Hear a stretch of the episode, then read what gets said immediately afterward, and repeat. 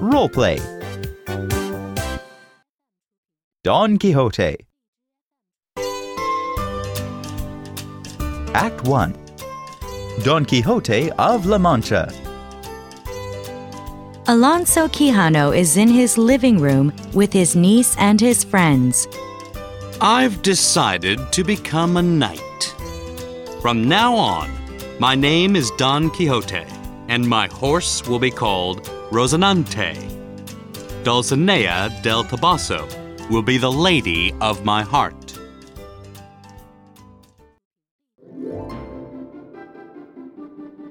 Don Quixote goes into an inn wearing armor and a helmet. What a nice castle!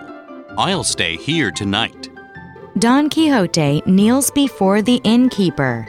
My lord, I wish to be dubbed. He must be mad. I will make fun of him. I dub you a knight. Ouch! Thank you very much, my lord.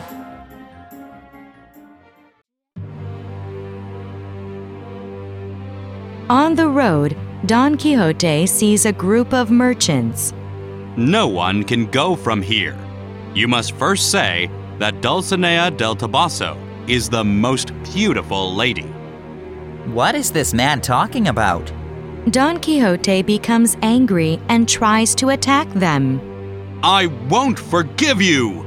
Rocinante stumbles and Don Quixote falls to the ground. he must be mad. Let's beat him. A few minutes later, they leave and a farmer from La Mancha comes by. What's the matter, Don Quixote? I fought ten giants and fell off my horse. Oh, I don't believe it, but I will take you to your home.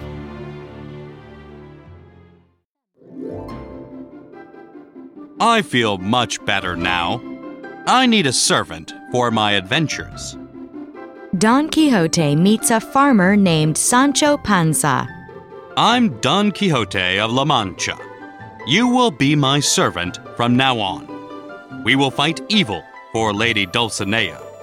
How will you pay me? We will have an island. I will make you the governor of it.